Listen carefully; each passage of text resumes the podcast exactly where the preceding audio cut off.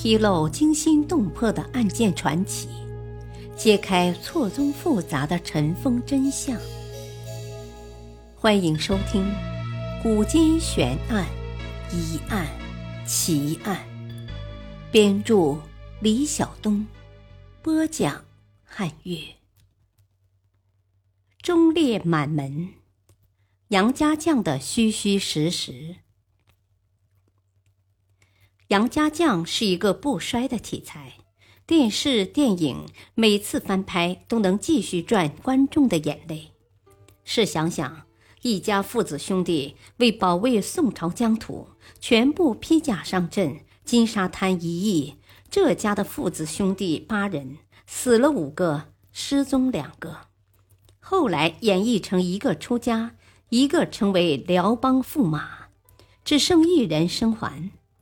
在这种情况下，这个伟大的家庭还是让唯一的男丁杨六郎继续在战场上拼命，前仆后继，杨宗保、杨文广一代一代的走上这条有今天没明天的道路。不仅如此，在这家男丁尽亡、宗嗣仍幼的时候，这一大家子的寡妇披甲上阵，担起丈夫们生前的使命。杨家将的故事流传很广，家喻户晓。提到杨家将，人们首先想到的便是杨业，他是杨家将的第一代，而历史上的真实杨业与杨家将故事中的杨业不尽相同。杨业本名叫杨重贵，其父杨信是林州的土豪，趁五代混乱的时候占据林州。自称刺史，由于时局的动荡，先后归附过后汉、后周。杨业因功升云州观察使，以后辽望见杨业的旌旗，就不战而走。宋太宗以杨业对防御辽有丰富经验，派他到代州为三交驻泊兵马部署，为潘美节制。辽大军从雁门大举进攻，杨业从小路率领数百骑兵绕到辽军背后，与潘美的部队前后夹击辽军，杀死辽节度使驸马侍中萧多礼，生擒马步军都指挥使李重惠，缴获很多兵甲战马。雍熙三年，宋太宗派出三路大军征讨辽。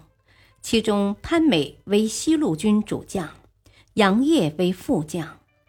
当时，辽十余万大军已经反击，攻破了环州，辽军兵力占有很大的优势。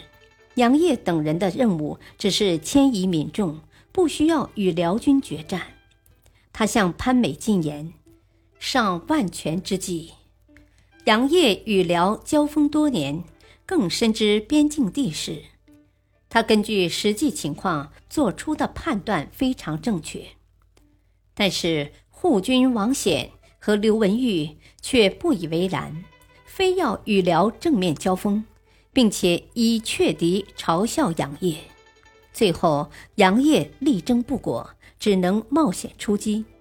他和潘美做了约定，让潘美在要道陈家谷部署步兵，强弩接应。杨业。力战近日，转战到了陈家谷，没有看到接应的人马，非常悲愤。再率领部下力战，杨业身受几十处伤，左右殆尽，仍手刃辽军数十百人。杨业筋疲力尽，战马又受了重伤，最后为辽军生擒。杨业之子杨延玉以及部将王贵、贺怀朴。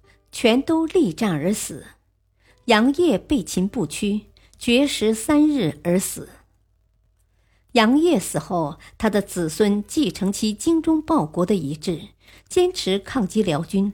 其中，杨延昭、杨文广最负盛名。杨文广是杨延昭的第三个儿子。杨文广以班行讨贼张海有功，授予殿职。后来与安抚陕西的范仲淹相遇，范仲淹在谈话中发现杨文广很有才能，就把他带到身边。韩琦派杨文广率领部队在毕力筑城，控制要道，防御西夏。杨文广先扬言到喷珠筑城，然后率军迅速赶往毕力。黄昏时赶到目的地，连夜抢修城寨，构筑好了防御工事，做好了战斗准备。第二天天明，西夏骑兵大至，看到宋军已经占据有利地形，做好准备，只能无奈地撤退。杨文广乘机遣将出击，斩获西夏兵很多。皇帝下诏嘉奖，赏赐丰厚。并任命他知靖州镇戎军、定州路副总管，迁步兵都虞侯。辽与宋朝在代州的边界划分上发生争执，杨文广向朝廷献上阵图以及攻取幽燕的策略，还没等到朝廷的回音，杨文广就死于任上。北宋朝廷追赠他为同州观察使。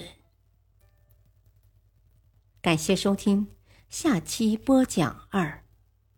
敬请收听，再会。